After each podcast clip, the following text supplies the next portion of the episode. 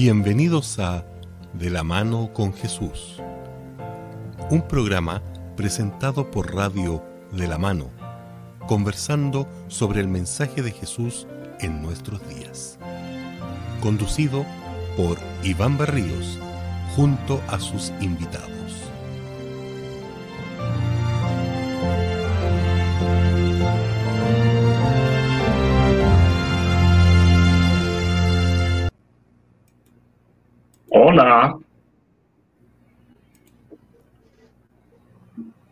Hola. ¿Qué tal? ¿Qué Hola, tal? hola. ¿Cómo estamos? Bien, bien. ¿Y ustedes? Bien, Iván, bien, Hugo. Saludamos también a nuestros amigos que nos están escuchando, nos están viendo en esta oportunidad. Déjame. ¿Cómo se Oye, ¿Por qué es portado? tan negro el Nivaldo? ¿Ah? ¿Por qué se fue a negro el Nivaldo? Porque apagó ¿No la luz. ves? ¿No me ves? ¿O estoy más oscuro? No, estás en negro. ¿Ah? No, me veo bien por lo menos acá yo.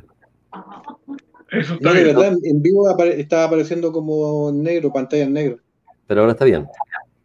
Qué bien. ¿No? Gracias. Bueno, ¿todavía no? Mira. Está bien. No, Pero sí, igual. Ya, voy a dejarlo a ustedes dos mientras voy a ubicarme. piel. Comiencen, ¿no, chiquillos? Ah, comience. ¿Cómo está, Juguito? Yo bien, gracias a Dios. ¿La ¿Y familia? tú cómo has estado? Bien, dentro de mi encierro, bien, eh, haciendo algunas actividades, eh, leyendo un poco y de repente cuando me queda tiempo así un rato, me subo a la bicicleta estática para relajar un poco. Y en eso llamo a algún amigo que está pasando alguna dificultad para animarlo, qué sé yo, entonces pasa el día bien, no hay problema. Ya lamentablemente ya los, los que se fueron ya tenemos que recordarlos nomás. Mm, cierto. ¿Y tú? Eh, gracias a Dios, todo bien. Eh, mis chicos también, mi señora también. Y nada, pues aquí esperando nomás la, la que termine la cuarentena. No sé cuándo irá a terminar, pero Mira, pero vaya Ahí- poco ahí- ya. Hay esperanza, hay esperanza. ahí sí te ves, pues, Nivaldo. Bien, qué bueno que me ves. Ya, eh, cambiaste la piel. ya, ¿cómo está Nivaldo? Agradecido del Señor con estos días aquí pasando estos estos días yo creo que he un poquito más, más tenso, la salud se afecta un poco, pero está dentro de lo normal, o sea, no, no es nada también para sentirnos un poco desanimados, sino al contrario, parte del proceso, que imagino que muchos de nuestros amigos también lo están pasando. Pero confiando en el Señor, que cada día aprendemos más. Qué rico. Mira, Una, una gran experiencia. hay que confiar en la oración, hay que confiar en lo que el Espíritu Santo y hay que confiar que, bueno, si nos toca, por algo será, algo pasará o algo Así que es. nadie se imagina que el descanso va a ser rápido, o sea, uno siempre se proyecta y las personas que han perdido familiares con, eh, con ataque al corazón me dicen que queda muy mal. Yo tenía una compañera de trabajo que siempre me decía que era lo más, porque tú te despides, chao, nos vemos, se va y vuelve y, ya no está. Entonces, en este caso es, es rápido también el, el tema de una persona se contagia y del hospital no se sabe si va a volver o no. Entonces, es, es como tenso, es preocupante, no solamente para uno, sino para los que uno conoce, los vecinos, un familiar, etcétera. Así que hay que confiarnos, o sea, no queremos, no nos gusta el, el descanso, pero Claro. Bueno, y Bueno. también esto nos, nos motiva a tener una fe más fuerte sí, en, en lo sobrenatural, en nuestro caso como cristianos, en Dios. Porque hay un propósito para todo esto y también estamos siendo beneficiados eh, directa o indirectamente por las situaciones en la cual Él nos coloca. Esta canción que, que pusimos al comienzo, Grato es contar la historia, nos sirve también como para introducir el tema que vamos a ver en esta, en esta oportunidad. Porque hemos, hemos visto ya en nuestro tema anterior esta temporada que hablamos acerca de la muerte, que hay más allá de la muerte, del sufrimiento, que son grandes problemas o grandes inquietudes que a veces tenemos en nuestras mentes. Pero de- podríamos entrar ahora a esto, como decía el canto grato, es contar la historia de Cristo y de su amor.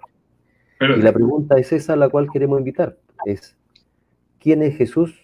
¿Quién es Jesús para cada uno de nosotros? ¿Quién es Jesús para mí? ¿Quién es Jesús para, para usted? eh, espérate, eh, eh, está clarito el tema porque todos sabemos algo.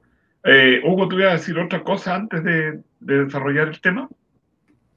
Ah, no, no, no, es que, es que de acuerdo a lo que estábamos conversando recién, pensaba que a lo mejor en, próxima, en una próxima edición de este programa podríamos tratar justamente esa inquietud que a lo mejor mucha gente tiene, pues dónde está Dios ante cuando, cuando pasan todas estas, todas estas cosas, ¿cierto? Eh, ¿O por qué no interviene, dices tú? Claro, porque estoy pensando en, obviamente, lo que la gente muchas veces eh, piensa, o sea, ¿qué, qué pasa con Dios? ¿Dónde está Dios? ¿Por qué, por qué el silencio ante estas circunstancias? digamos? Correcto. Muy bien. Lo dejamos en la lista, Nivaldo, anotémoslo y nos preparamos para responder, porque ahora veníamos con, tú decías respecto a quién es Jesús, qué es Jesús, dónde está Claro. Jesús. Ya. Bueno, partamos por eh, el común general que todos, nadie históricamente niega la existencia de Jesús y, los evangelios parten aterrizando el, el periodo histórico, dando la autoridad, en este caso el emperador, eh, la- los, religiosos, los sacerdotes del pueblo Israel, del nacimiento del Mesías. Ahora, antes de entrar allí ya al nacimiento propiamente tal, en toda la historia de Israel, desde el Génesis hasta el nacimiento del Señor Jesús, eh, hay una promesa, hay una serie de elementos que el, el cielo manifestó para que la gente esperara o anhelara que algún momento llegara el Mesías, naciera el Hijo de Dios en esta tierra. Y quizá antes de, de entrar a ese aspecto importante, al Mesías, el, el Cristo, recalcar lo que tú acabas de mencionar como buen historiador, Iván. O sea, en primer lugar, ante la figura de Jesús, nosotros tenemos que estar a la base de que es una realidad. Correcto. Independientemente si uno es cristiano o no, si acepta la divinidad en este ser, en el Jesús histórico en el cual nosotros podemos confiar. Yo creo que hay personas ateas que no pueden creer en Dios, pero sí creen en que hubo un hombre llamado Jesús que vivió en, Galilea, ¿verdad? En, Israel, y que marca la historia de este mundo, marca la historia, dividió, ¿verdad? Como nosotros la vemos antes de Cristo y después de Cristo. Es indudable que como figura histórica existió, no es una invención. Correcto. Existió un hombre llamado Jesús. Con características especiales. Y ahí es donde tenemos que buscarlas y encontrar algo diferente. ¿En qué estás pensando,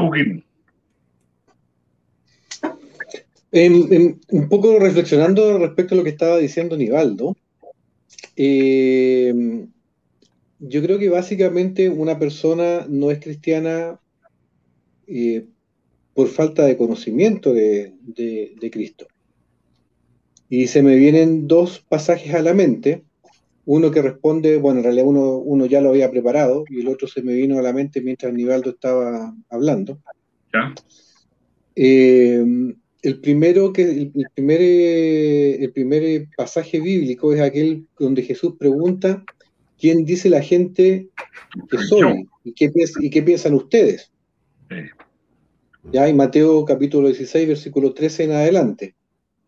Eh, y el otro pasaje tiene que ver con eh, Pablo ante el Areópago en, en Grecia, eh, donde él les habla, pues, había gente que era religiosa, de hecho, el Pablo lo dice en su discurso, veo que ustedes son religiosos, o sea, la cantidad de templos que ustedes tienen yo no los había visto nunca antes, tienen dioses para todo. Y él aprovecha la oportunidad de eh, presentarle a uno de esos dioses que ellos tenían ahí, que era al dios desconocido, al dios no conocido. Sí. Entonces, y obviamente al presentar a ese dios no conocido, eh, muchos de ellos se convirtieron finalmente. Entonces, a veces el problema no tiene que ver tanto con la negación de, de, esto, de esta divinidad, ¿cierto? Esta deidad, eh, sino que más bien la falta de conocimiento de ella. ¿ya? Eh, y, creo que por ahí un poco pasa el tema. Yo siempre les planteo a las personas que me preguntan sobre esto, les digo, mira, hay una gran diferencia en, eh, en, conocer a Jesús y haber oído de Jesús. Porque, por ejemplo, cuando uno, cuando uno escucha de los dioses griegos, de los dioses romanos o de, o de culturas más antiguas y de sus dioses, nosotros nos encontramos con una cosa en común, a los hombres tratando de agradar a estos dioses, o sea, haciendo sacrificios para aplacar la ira de los dioses. Pero cuando uno conoce, por ejemplo, la Biblia, se da cuenta que es todo lo contrario. Es Dios el que anda detrás de nosotros para restaurar las relaciones. Eh, por ejemplo, cuando los, los, los antiguos tenían que eh, e, empezar a escoger ofrendas o sacrificios y ver si a los dioses les interesaban o les satisfacían esos sacrificios o esas ofrendas. en cambio, Dios no todo lo... ¿Ah? Que se calmaban, te digo, a veces decían, calmemos a Dios dándole este sacrificio. Claro, a veces, y a veces funcionaba y a veces no. Pero si ustedes se dan cuenta, en, en, en, Dios también encontramos un sistema de sacrificio. Pero es al revés, es Dios diciéndole al hombre, mira, este es el sacrificio y el sacrificio lo voy a poner yo, no lo vas a poner tú, lo voy a poner yo. Tú lo único que tienes que hacer en este caso es, en el Antiguo Testamento encontramos la instrucción de que uno tenía que llevar, pero un sacrificio en particular, y ese cumplía los requisitos, que era eh, el cordero pero en espera de el verdadero cordero que Dios iba a poner. O sea, ni siquiera el hombre tenía que aplacar la ira de Dios, era Dios que estaba tratando de, de, buscar al hombre para, tener una buena relación con el hombre. Entonces ahí encontramos una gran, gran diferencia entre los dioses antiguos y el Dios eh, de Israel, por ejemplo. ¿ya? Que obviamente sabemos que ahí está Jesús eh, en medio de ellos, ¿cierto? Eh, y fíjate que eso es una gran diferencia. Yo cuando he conversado con algunas personas y le he planteado de esta, de esta manera, cuando ellos hablan, por ejemplo, de por qué Dios es, el Dios del Antiguo Testamento es malo o, qué sé yo, es castigador y cosas por el estilo, yo, por ejemplo, me voy por este lado y yo les digo, mira, la, la gran diferencia que existe entre los dioses que nosotros conocemos de las distintas culturas y, por ejemplo, el Dios del pueblo de Israel. Esta es una cosa absolutamente eh, opuesta, diametralmente opuesta. O sea, Dios no anda eh, buscando aplacar, y nosotros aplaquemos su ira, sino que todo lo contrario. Él nos busca para que ponga, podamos tener buena relación con él. Bien. Bueno, Mira, eh, quiero, mostrar ahí la, la respuesta en el texto bíblico que, estamos, que, está, que mencionaste, ¿verdad? La respuesta que, que- que dio Jesús, porque le preguntó, ¿qué dicen vosotros, como le, le mostraba anteriormente? ¿Qué dicen ustedes quién soy yo? sí, Y él le preguntó, o, o qué dice la gente? Algunas de las- de las personas, por lo que contestaron los discípulos a esa pregunta de Cristo, le dijeron, la gente piensa algunos que, que tú eres Elías, que eres Juan el Bautista, o que eres uno de los grandes profetas. Pero él después hace la pregunta personal, y él les preguntó, ¿y vosotros, ustedes, quién dices, quién decís que soy yo? Y ahí le respondió Pedro, como lo vamos a ver a continuación. Pero antes de ir a esa respuesta de Pedro, pensar en esta pregunta, o sea, la gente puede tener conceptos de dioses, como bien mencionaba nuestro amigo aquí Hugo, eh, y nosotros podemos también pensar y conocer lo que otros dicen, pero la pregunta principal es esta, ¿quién crees tú realmente que es Jesús para ti? ¿Quién es Cristo? Ese personaje, ¿qué es lo que es para ti? Eh, ¿Quién dices tú que soy yo? Les preguntó Jesús. Que es una idea clara porque, en primer lugar, como cristianos, nosotros llevamos el nombre, Cristo, seguidores de Cristo. Por eso es importante ver bien qué es Cristo para nosotros, cómo lo representamos o qué representación, mejor dicho, es la idea, qué representación de ese personaje llamado Cristo tenemos en nuestra mente y en nuestro corazón.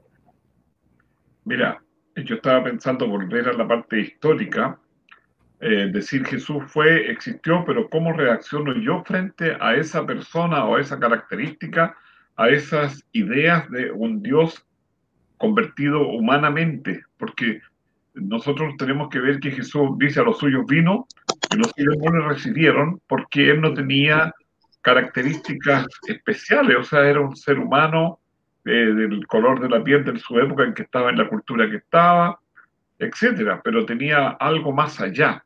Entonces, como yo decía, buscar al Jesús histórico, eh, e incluso en los libros, los textos sale, ¿no? El, todo el proceso, y de hecho, las autoridades políticas se preocupaban que la gente no se fuera a rebelar, porque algunos de ellos pensaban ungirlo rey. Pero mi reino no es de este mundo, dijo él, o sea, estaba más allá de, de ser una autoridad política pública de, del momento eh, histórico que le tocó vivir.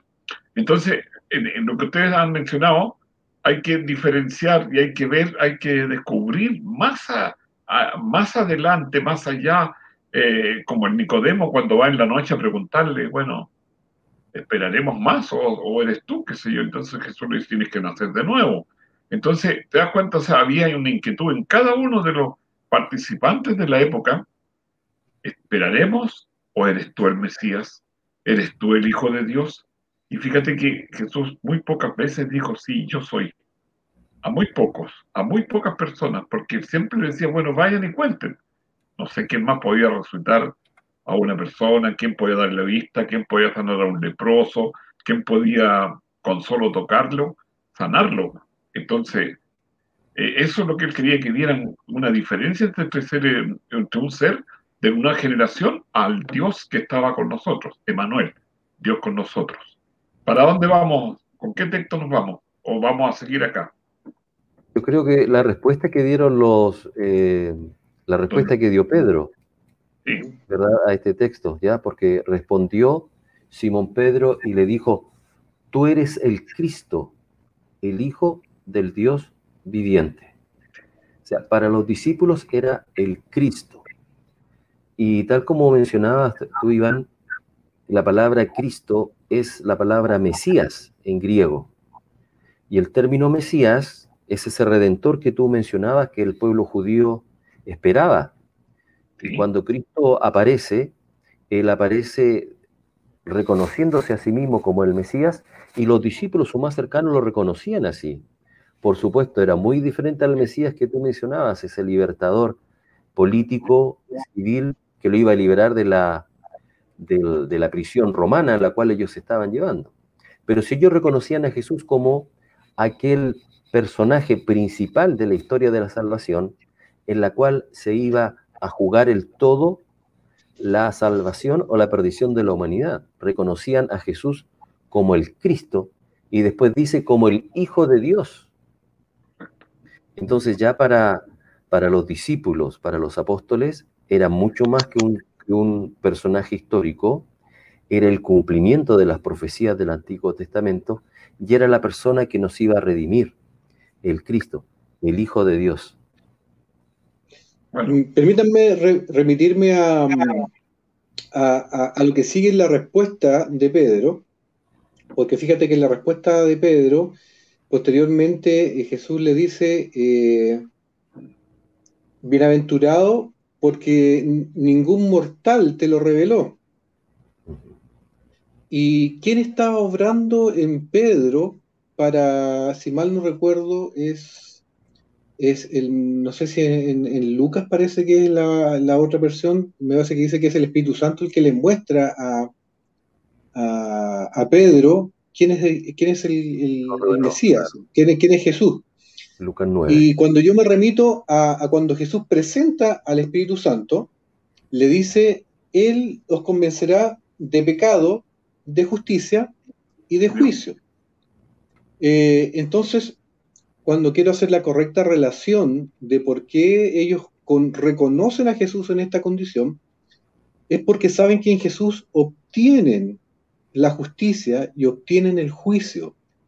Eh, por eso que yo vuelvo a insistir, no, en el concepto duro de, justicia y de juicio, sino que más bien en el concepto amplio que implica que en Jesús encontramos eh, justicia encontramos la salvación, encontramos un juicio a favor de nosotros, que es lo, lo que la escritura establece, ese juicio que Jesús hace, pero no en contra de nosotros, sino que a favor de nosotros.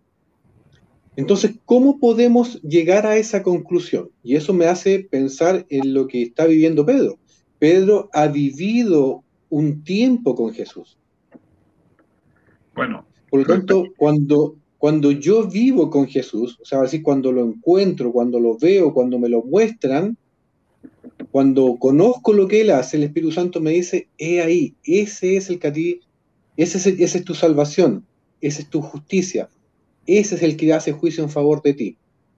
Eh, por eso que es tan importante lo que, lo que ustedes planteaban, ¿cierto? De ir a otros a mostrar a Jesús, para que justamente eh, esos que puedan eh, conocer a Jesús puedan posteriormente decir, ah, este es Jesús, obviamente ahí poder responder tal como responde Pedro, por ejemplo, o como nosotros podemos responder hoy en día, porque nosotros podríamos decir nuestra opinión eh, puede que sea distinta, porque cada uno tiene una experiencia personal con Jesús, pero finalmente vamos a llegar al mismo concepto, que sin Él no somos nada.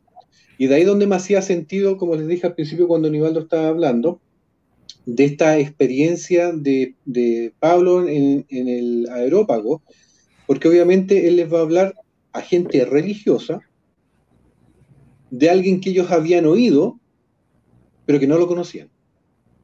Y ahí viene Pablo y les presenta a esas personas. Y quizás cuántos de nuestros amigos, nuestros oyentes, eh, de nuestros parientes, de nuestros vecinos, han oído de Jesús, pero no lo conocen. Y ahí es donde está nuestra, nuestra tarea, nuestra misión de, obviamente, mostrarles a ese, a ese Jesús. Y cuando nosotros le mostremos a ese Jesús, va a venir el Espíritu Santo y les va a decir, los va a convencer. Ese es tu justicia, ese es el que hace juicio en favor de ti. Ahora, el, tiempo, el tiempo en el cual nosotros consideramos la persona de, Cristo también es, importante, como para también podemos conversarlo un poco. Por ejemplo, si yo pienso que Jesús es o fue el Hijo de Dios y que fue un personaje que, que fue el Mesías que esperaba a los judíos, pero también tenemos que centrarnos en que el personaje Cristo para un seguidor de, de Dios es un personaje vivo hoy. Es un personaje que está muy cercano a nosotros en el cual nosotros también tenemos que relacionarnos. Por eso aquí yo lo que escuchaba decir Hugo, ¿verdad? Conocer a Jesús. Claro, conocerlo como, conocerlo no en el sentido histórico, sino también imagino que estamos pensando en esa relación que tenemos que tener con Jesús. La importancia de tener, de tener ya en nuestras mentes no solamente un ser que vivió hace dos mil años atrás en una zona muy lejana a la nuestra, sino que también es un ser en el cual yo estoy en constante comunicación, en constante relación con Él. ¿Quién es Jesús para mí? Claro, Jesús es el Mesías, es el Hijo de Dios, pero para mí también podría decir que es mi Dios, mi Señor, mi Salvador, el cual yo estoy conociéndolo cada día más a través de la Escritura, de la revelación. Y si creo que es importante que yo conozca a Jesús, es imprescindible y mucho más importante que Jesús nos conozca a uno. Porque yo puedo saber mucho acerca de Cristo y Cristo después me puede decir, mira, apártate de mí, no te conozco. ¿Verdad? Como eh, lo menciona también la Escritura.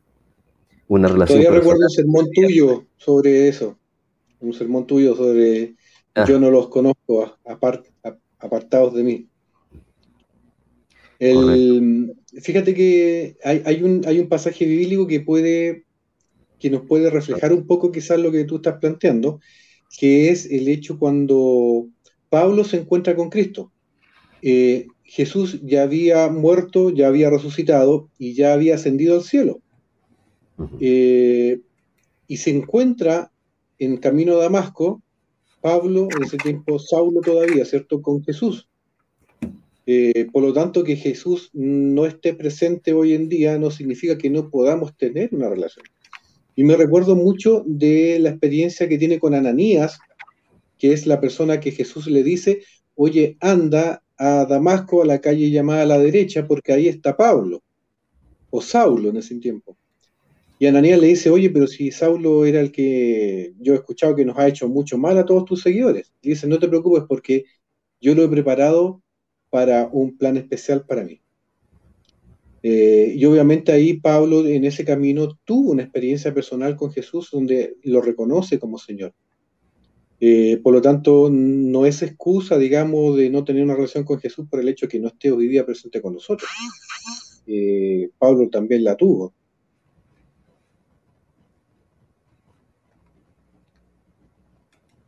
¿Sabes lo, lo, que también estoy, estábamos aquí pensando con, ustedes cuando mencionaste esto, que Pablo lo acepta como el Señor. Pablo lo, considera a Cristo como su Señor.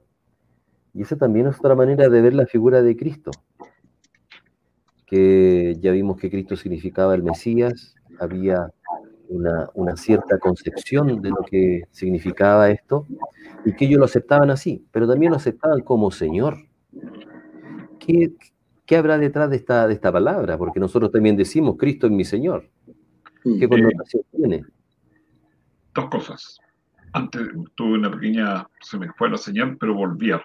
Eh, señor en el tiempo pasado justamente era lo máximo. O sea, nosotros hoy día le decimos que busca Señor, pero en el tiempo que tú estás mencionando a Pablo como Señor, que justamente era el decir Dios, era decir lo máximo, una autoridad no era, el concepto se ha ido degradando, pero cuando uno decía, tengo, vengo a donde mi Señor, vengo que el Señor me llamó, en el fondo era Jesús me llamó. o sea, hoy día, como digo, el, proceso histórico que ha ido pasando los vocablos tiene un sentido totalmente, si se puede decir así, rebajado con respecto a hablar de un Señor en el siglo I. Y yo quería mencionar, no sé cuánto me perdí de la señal porque estuve un poco sin audio. Eh, Juan cuando dice aquí el Cordero de Dios que quita el pecado del mundo. O sea, Juan no tenía todavía muy claro, pero sabía que él tenía que anunciar al Mesías y vio venir a alguien y dijo, aquí alguien, sin, sin haber cruzado un momento de compartir algo, pero vio algo en ese ser humano que iba ahí que era diferente a todos los que estaban con él. Y esto mismo lo hace hacer una declaración, como dices tú, del Señor, Señor, como digo, es decir, Dios, decir Señor lo máximo. Y quería agregar algo que decía Hugo delante con respecto a Pedro, que Pedro quedó impactado porque Pedro era un pescador. Y en un momento echa la red toda la noche, trabajan y no salen ni siquiera con, una, con un salmoncito de, de, 10 centímetros.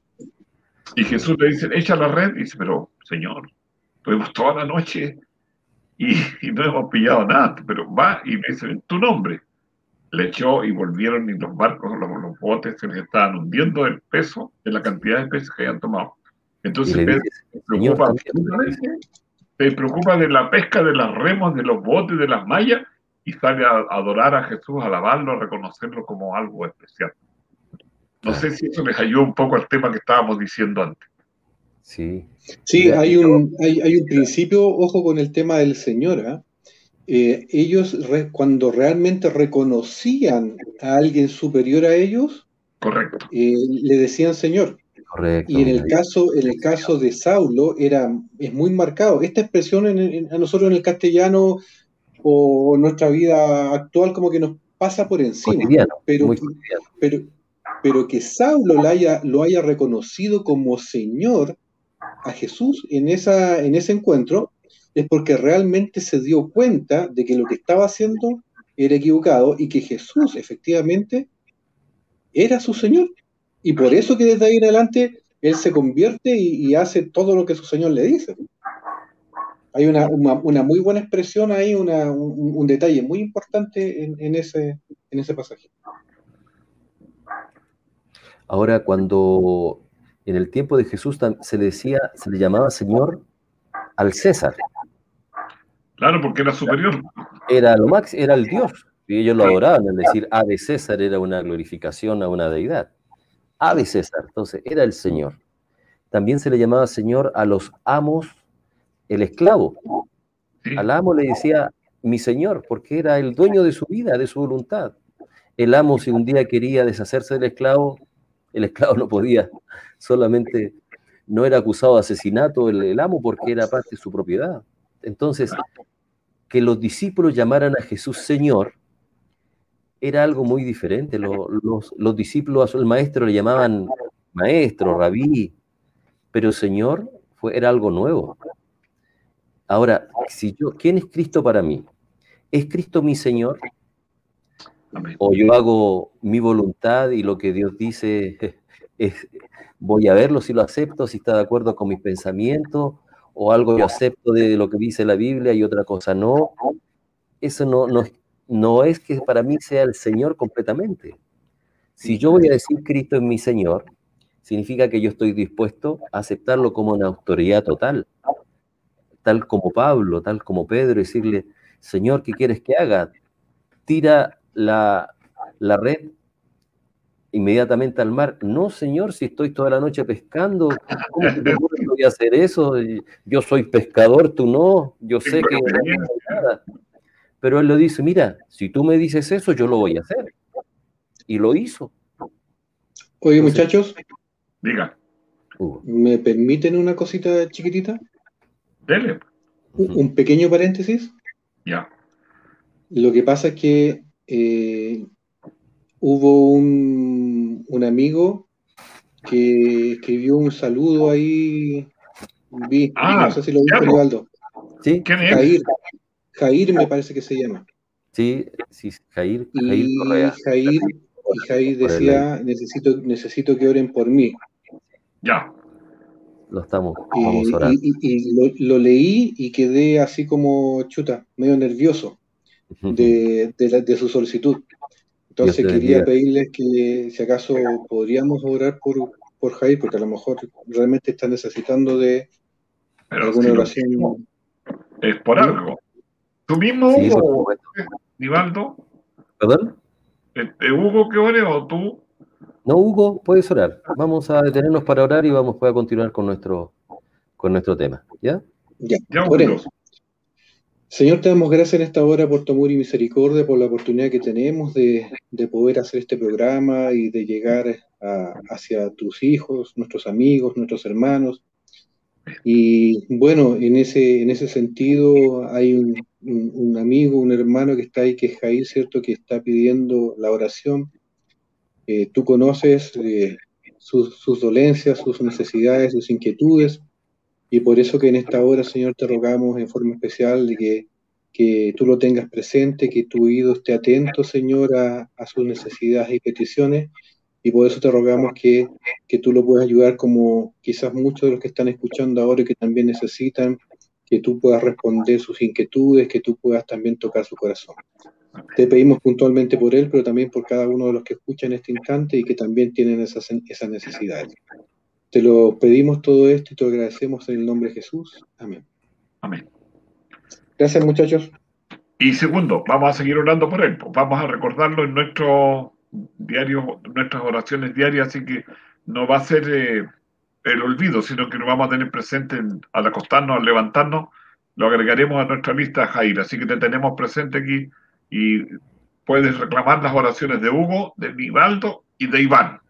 Sigamos entonces, cerramos el paréntesis. Mira, el Lucas 6:46 dice, dice la palabra del Señor, ¿por qué me llamáis Señor, Señor, y no hacéis lo que yo digo? Claro. Mira, entonces, nuevamente sí. ¿Quién es Jesús para mí? Al decir yo que Jesús es mi Señor, quiero recalcar esto nuevamente, ¿verdad? Eh, es como cuando Jesús oraba ahí en el Getsemaní. ¿Recuerdan? El mismo Jesús le dijo a, a, Dios, a su Padre, Señor, aparte de mí esta copa. Si, si es posible, yo no quiero ir a la cruz, Señor, yo no quiero sufrir. Eh, esto es más, es complicado apartarme de ti porque el pecado me va a apartar y yo nunca he estado en, fuera de la comunión contigo. Pero si no hay otra manera, estoy dispuesto, Señor. Mira, estoy pensando en Pedro, que demostró que él tenía una fe tremenda y confiaba que, que Jesús era diferente al resto. Pero en un momento también le flaquean las piernas y tú dices, Pedro, tú me vas a negar. No, Señor, yo no te voy a negar. Me vas a negar y empieza el diálogo y le dice, antes que el gallo cante, tres veces tú me vas a negar. No, antes que el gallo cante dos veces, tú me vas a negar tres veces. Y, y, entonces nosotros, puede que en algún momento de la vida, cuando fuimos jóvenes, o en algún momento que no tuvimos grandes conflictos, estuvimos bien tranquilos con el Señor. Pero llega un momento, como te digo, cuando se nos van los seres al, al hospital, cuando nuestro trabajo ya no es tan seguro o no existe el trabajo, como que pensamos, ¿será mi Señor? ¿Qué pasa, Señor Jesús, que, que hoy día no estoy como ayer o no está mi bien, mi trabajo, no está bien mi familia, etcétera? Entonces, tenemos que pasar por distintas experiencias porque ustedes nos traen a Pablo y claro, Pablo hasta el final, ¿no? Y tú ves que tuvo que dar su vida por el Señor, pero no flaqueó. Entonces, a veces nosotros humanamente podemos flaquear, pero tenemos que pararnos después de una noche de descanso, a veces los problemas están allí en la almohadita, pero tenemos más fuerza y nos volvemos a empezar, doblamos nuestras rodillitas y seguimos adelante. O sea, humanamente Pedro, humanamente Pablo y todos los apóstoles, porque tú ves que pasaron distintas experiencias, momentos de, estrechez, momentos de abundancia, momentos de calma y momentos de un poco de tormenta. Pero lo pasaron, incluso a propósito de la tormenta, cuando iba Jesús con ellos ahí tú que estaba muy asustado porque veían que el bote se le iba a hundir y, y Jesús dormía tranquilamente en un costado del bote y no lo, hasta que hubo un relámpago y lo ven ahí, bueno, ¿qué pasa? Mira, Jesús lo estamos hundiendo aquí. Y hombres de poca fe les dice. Y, y se calma la mar, pues levanta los brazos, calma la mar y, y llegan a donde tienen que ir a, a, otro territorio. Entonces, ¿y quién es este que aún las, los vientos le obedecen? Dicen los demás. Entonces, ¿te das cuenta? O sea, Jesús está allí, pero cuesta a veces en el dolor, en la lágrima, poder pasar la lágrima y estar un poquito más allá, porque Jesús está siempre presente, está, yo estoy con vosotros hasta el fin del mundo. ¿Saben que me gusta, me gusta esa, ese episodio por una razón bien sencilla? Porque nosotros muchas veces pasamos por tormentas, muchas veces nuestros barcos están que se caen, están que se hunden, que se llenan de agua. Claro. Eh, y está, que está el, riesgo y el peligro cierto de, ahogarnos. Eh, y, siempre hay, siempre hay esa luz del relámpago que nos hace ver que Jesús está ahí. Y, la decisión nuestra es, bueno, ¿qué hago? Si yo conozco a Jesús y sé que Él me puede, que Él, porque ellos, ellos vieron los milagros que hizo, todos los milagros que hicieron, por lo tanto, eh, ellos lo que hacen es decir, Señor, claman a aquel que sabe dónde está la respuesta, dónde está la solución al problema. Eh, y obviamente Jesús, más allá de, llamarnos la atención y decirnos, oye, recuerda que tú pudiste haberme llamado antes, podía, podía haberme despertado antes, ¿por qué esperaste hasta última hora para despertarme? Pero ya no importa, no se preocupen, ya, ya. Aunque haya sido a última hora que me despertaste, que te acordaste de mí, pero yo igual voy a estar, voy a estar aquí. No les dice, ah, no, como ustedes se olvidaron de mí, me están llamando a última hora, no voy a ir. No, todo lo contrario. Él va ahí y está, y está y soluciona los problemas. Por eso es que la diferencia entre este Dios y el resto de los dioses es que es un Dios que no necesitamos aplacar su ira. Es un Dios que está dispuesto a tendernos la mano, aun cuando sea lo último que, pensemos de solución en, días de tormentas como estamos viviendo hoy día, en que los vientos soplan muy fuerte y esta indecisión, este peligro de muerte como estaban viviendo los discípulos, aunque eran pescadores ellos recios, conocían ese mar muy bien, seguramente muchas tempestades habían pasado, pero aquella era algo que nunca se imaginaron que iban a pasar. Y en la historia de este mundo igual, yo creo que hoy día ninguno de nosotros imaginamos la realidad en la cual estamos y, quizá muchos de nuestros amigos están temerosos. Pero Cristo está a nuestro lado, solamente tenemos que ir donde Él y Él va a estar ahí dispuesto a lo que le ofreció a los discípulos en aquella ocasión, a levantar los brazos y darle la paz y la tranquilidad en medio de esa tormenta. Así que es la invitación también para que vamos a buscar a Jesús y Jesús está ahí esperando. Y esto me entra en otro aspecto de Cristo que es importante recalcar, que Jesús es nuestro Salvador. Jesús es el Mesías, es el Cristo, es el Señor, es el personaje histórico, pero además es el Salvador, el que nos da a nosotros la esperanza de la solución a todo el sufrimiento de los problemas que tenemos ahora. Si ustedes saben lo que significa el nombre de Jesús, ¿qué significa el nombre de Jesús? Hugo e Iván, ¿qué significa el nombre de Jesús? ¿Ah? Dice, el, ángel le dijo a María, claro, le dijo, y llamará su nombre Jesús, ya. porque él salvará al pueblo de sus pecados. Jesús significa Salvador. Entonces también algo importante ahí que Él es el que salva nuestras almas. Hay una, una experiencia que podemos agregar acá quizás, que es Juan 11, cuando le dice, yo soy la resurrección y la vida, el que cree en mí, aunque esté muerto, mm. vivirá yo quiero pensar en esto, ¿no? A veces las tormentas no, no dan todo el resultado, o sea, se nos queda alguien, se nos va alguien, de todas maneras, aunque nosotros oramos, le pedimos, y yo, yo tengo la experiencia de un, chico que fue a, lo llamaron del hospital porque su padre estaba muy, muy complicado. Fue, le entregó, el, le dijo ya, y nos vemos en el, eh, ¿cómo se llama? cuando le dice, nos vemos pronto al río. Entonces dice que fue, habló con su padre, le sacó las cosas que le entregaron, como el teléfono, las cosas que tenía, y se fue. Y le ayudó. O sea, su padre el otro día, a las 6 de la mañana, dejó de existir, pero este chico superó el problema aceptando y dijo, bueno, es la voluntad de Dios. A veces nosotros, incluso me acuerdo de David, ¿se acuerdan que cuando se le murió el hijo, ayunó, oró y estuvo triste? Ya le dijeron, David falleció. Le dio media vuelta, se arregló, comió y, y como diciendo, bueno, yo pedí esto, pero Dios tuvo la otra respuesta, la que yo no esperaba. Entonces, también Jesús está allí. Está en ese momento que dice, aunque ande en valle de sombra de muerte, no temeré porque tú estarás conmigo. Indudablemente no es la mejor respuesta. Salmo 23. Sí. Mira, hay, hay, una, hay un, tema que para nosotros es fundamental dentro de la perspectiva humana. y que tiene que ver con tres preguntas que sean tres eh, eh, preguntas desde el punto de vista de la, de la filosofía, ¿cierto? Que, que, se hace el hombre, que es ¿de dónde vengo? ¿Qué estoy haciendo aquí? ¿Y hacia dónde voy? Y desde esa perspectiva, el cristianismo es el que da respuesta y solución a este interrogante. Por eso que nosotros las, dos semanas anteriores estuvimos tratando el tema de la muerte.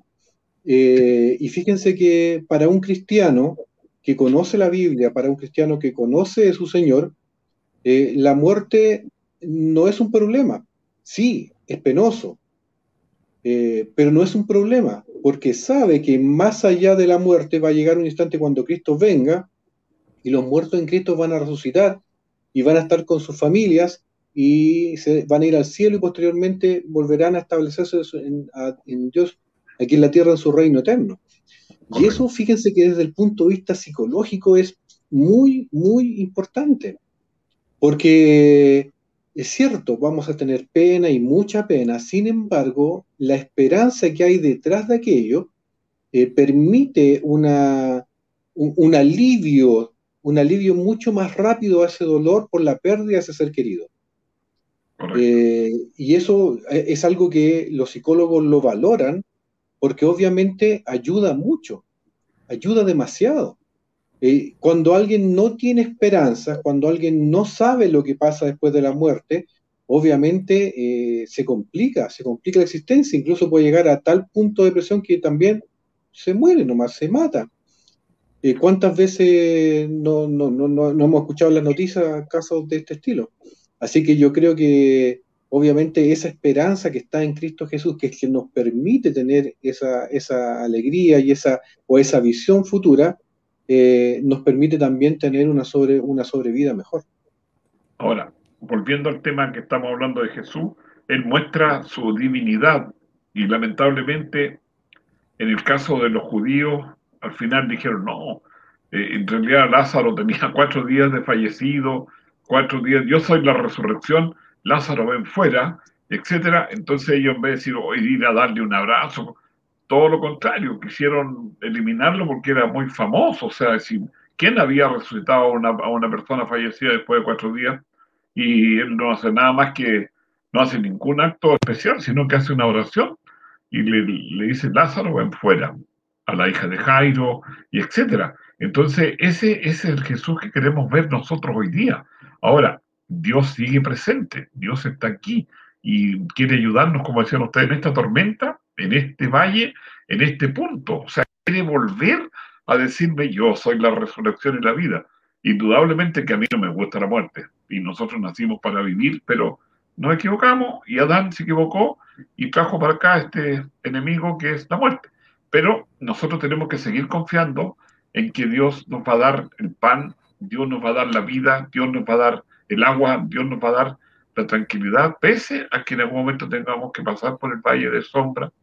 Y aquí seguimos viendo a Jesús como mi Señor, como decíamos antes, con, ese, con esa característica de humildad, de sencillez, de honestidad, de, de comprensión, porque tú ves que él callaba, miraba y no tenía problemas, no tenía prejuicios, por ejemplo, imagínense todos los prejuicios que tenemos nosotros y Jesús podía pasar todos los prejuicios, así como con la mujer samaritana, con el mismo caso de los discípulos que lo a negar, pero él no, él no, no, no estaba malhumorado nunca, siempre tranquilo, respondiendo y con un cansancio tremendo, porque él trabajaba 12, 14, no sé cuántas horas, pasaba días enteros enseñando, sanando, tocando, buscando a aquel enfermo, ayudando a aquel enfermo, y, nunca lo vieron malhumorado, todo lo contrario, siempre tratando de llevarlos al arrepentimiento, llevarlos a la confesión y que comprendieran que Jesús es amor.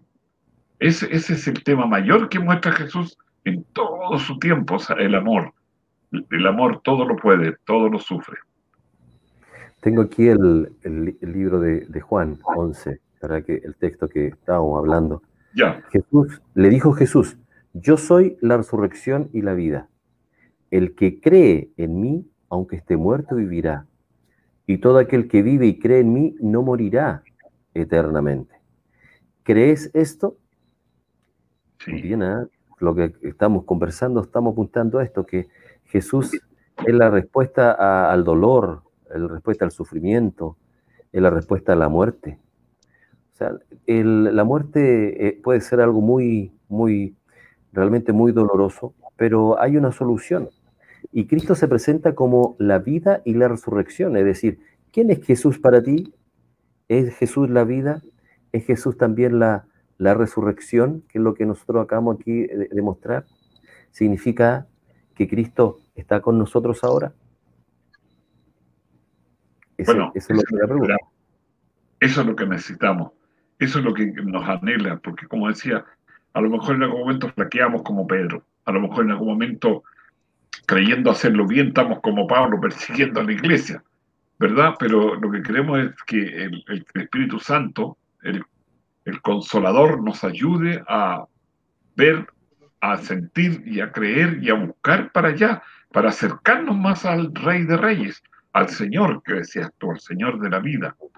Y ese Jesús es el que hoy día dice, yo estoy con vosotros, yo estoy a la puerta y llamo. Pero ese un llamado no es una vez, es todos los días y es en cada instante. Y me va a volver a preguntar, ¿quieres seguir conmigo? O sea, yo lo acepté, pero tengo que seguir una vida de acercamiento, de comprensión, de dedicación, porque cada día que pase voy a tener distintas experiencias para ir mejorando mi relación con Él, distintas experiencias para poder eh, hacer algo por los demás. Si me amáis, ¿verdad? Entonces tenemos que ayudar al otro, tenemos que tener la paciencia que tuvieron con nosotros para mostrar a ese Señor que es diferente, no en una parte física, no en una túnica, no en un, no sé, pero se dan cuenta, o sea, Jesús era una persona contemporánea a todos los judíos que habían en esa época. Muchos lo llamaban y poco lo escogido, no porque Jesús que hiciera eso, sino que porque las personas se quedaron pensando en ese rey que les iba a liberar, pero del yugo romano. Y lo que lo quiere liberar Dios es del yugo del pecado de la infidelidad, de la deslealtad a mi familia, a mi esposa, a mi esposa, no a mis esposas. Muy bien. ¿Algún texto más que les quede o no? No, yo solamente quería eh, agregar. Sí, agregar sobre lo que tú estabas diciendo, que algo que me, me gusta, me gustó escucharlo de lo que dijiste, que Jesús no es ese libertador de la opresión masiva, sino que es el, es el Jesús que me libra de la opresión interna muchas veces que tenemos nosotros. Que da lo mismo que tan, que, tan opresivo sea lo que haya externo, pero que por dentro me libera y me hace sentir libre. Puedo estar encarcelado y me voy a sentir libre. Puedo estar eh, en pobreza y me voy a sentir libre. Voy a, en la situación que esté, Él es el que trabaja dentro de mí y que me ayuda a, a que mi vida sea mucho más, más llevadera, mucho más sencilla, mucho más, mucho, mucho mejor, digamos, con, un estilo de vida mucho mejor. Y eso lo hace porque me ama y porque quiere que yo esté con Él eternamente. Y por eso es que como Salvador Él se preocupa de, de mi vida y de que yo pueda estar a su lado. Muy bien. Agradezcamos a Dios entonces por esa, por esa oportunidad que Dios nos da en esta vida, hermoso privilegio de aceptarlo además como Salvador, que Él está a nuestro lado. Y ahí podríamos mencionar también que Jesús es nuestro amigo. Aparte de todos estos títulos que le hemos dado de Mesías, Cristo, el Señor, el, el gran personaje de la historia, eh, mi Salvador, la vida, la resurrección, que Cristo sea también nuestro amigo, alguien a quien estar aquí juntos. Muy bien. Mira, estoy pensando para irnos despidiendo de lo siguiente. En Juan 6, eh, Jesús les mostró que dice, yo soy el pan vivo que descendió del cielo. Vuestro, el Juan 6, 47 por ahí. Eh, ellos comieron el maná, dice, vuestros padres comieron el maná y murieron. El que come mi carne y bebe mi sangre tiene vida eterna. Y su palabra, su, su mensaje, está justamente en esa, en esa carne, en, esa, en ese beber de Jesús. Y Dios quiere que bebamos de su palabra, que nos gocemos su palabra y pese a que hay dolor, podamos levantarnos nuestra mirada más allá, porque, eh, como digo, falta todavía, estamos recién en principio de dolor, o sea, bueno, cuántos meses más, cuántos años más, no sé, pero al final está la solución. ¿Perdón? Sí, estoy pensando lo que tú dices, no sabemos qué va a pasar en el futuro, está claro, incierto. Pero confiados no, tenemos que seguir perseverando y confiando, y si no somos capaces nos va a llamar al descanso, así que es preferible que, descansemos, durmamos un poco y cuando nos llame por nombre, ahí los voy a ver. Cuán feos eran así todos juntos. Ya. Escucha, me acordé, me acordé tarde. ¿De qué? Me acordé tarde, pero se los voy a dejar como tarea a nuestros oyentes y a ustedes también. No sé si alguno de ustedes ha escuchado por ahí, hay un relato de una persona, eh, dada la pregunta, ¿quién es quién es Jesús, eh, que él hace un relato de Jesús en toda la Biblia. Y parte de las cosas que me acuerdo de lo que él decía, ponte tú, eh, él era la llama, la llama que guiaba al pueblo de Israel, él era el gran yo soy, él era esto, pero partiendo desde el Génesis en adelante. ¿eh? Por cada libro a Jesús, sí, sí lo conozco. ¿Cómo se llama? De cada libro, no, no conozco el nombre. Pero de cada libro él representaba a Jesús con una frase. Claro. Y él ya hace un relato en eso, desde el Génesis en adelante, cómo Jesús estaba presente en el Génesis, en todas las experiencias. No me acordé antes como para poder haberlo. Ya, tarea para el programa. Tarea. Sí, pues y ahí está, ahí está Jesús, pues. Jesús y está, y es todas esas cosas. Exactamente. Bueno, por mi parte, para también centrar y ya mis palabras de despedida, eh, rogar al Señor que esté con cada uno de ustedes, con cada uno de ustedes. No nos queda más, estimado amigo, de agradecerle la sintonía. Tenemos aquí también, quiero mostrarles el pedido de oración. Te iba a decir por... ¿Ah? Te iba a decir de porque lo vi por ahí también a la pasada en que hay pedido oración por la hija. Ese nombre no alcanza a guardar. Solicita la oración por su hija Francisca y después pone punto y eso es lo más importante. Dice, Dios actuará en ella, ¿ya? Juan Díaz. Este hombre, Juan Díaz, es un muy buen diácono de la iglesia de la Florida. Qué bueno. Tengo la oportunidad de conocerle desde que nací. Ya. ¿Ah? Bueno, tenemos días todos los días. Juan Díaz es mi hermano y Francisca es mi sobrina. Estamos orando por ella y ahora que vamos a concluir también en una oración, quiero que lo recordemos de ella también como muy bien Juanito me lo, me lo recuerda, ¿ya? Me lo recuerda. Así que vamos a orar y con eso vamos a terminar este programa. Y le dejamos invitado para la próxima ocasión, la próxima semana, en un programa muy similar como este en que vamos a tratar, tratar de responder las grandes preguntas de la, de la humanidad. ¿ya? Iván, Iván, quizás tú, ya, despido yo con la oración entonces, ¿te parece? Ya. Muy bien, vamos a orar. Gracias Señor, te damos por la oportunidad que tenemos de compartir este mensaje ahora en directo y también a través después de las grabaciones, para que tú, Señor, nos concedas el privilegio de aceptarte a ti como nuestro Salvador, nuestro Señor, el Mesías, nuestro Salvador. Y que también eres nuestro amigo, que estás pendiente de las situaciones que, nos pasa a cada uno de nosotros y también estás pendiente de Francisca, eh, esta hermosa jovencita que tú ahora le estás acompañando, le estás cuidando y te la entregamos a ti, Señor. Aquí hay la oración de un padre para con su hija y queremos que también tú, Señor, puedas obrar en ella. Gracias también por haber acompañado en este momento. En el nombre de Cristo. Amén. Muchas gracias a ustedes. Dios les bendiga. Chao a todos. Y sigamos orando y sigamos esperando porque Jesús es Dios, Jesús es Rey. Y viene pese a que el enemigo no quiere, pero dice, no se turbe vuestro corazón, creéis en Dios, creéis también en mí. En la casa de mi Padre muchas moradas hay, voy pues a preparar lugar y si me fuere y os preparar el lugar, vendré otra vez para que donde yo estoy, vosotros también estéis. Señor les bendiga.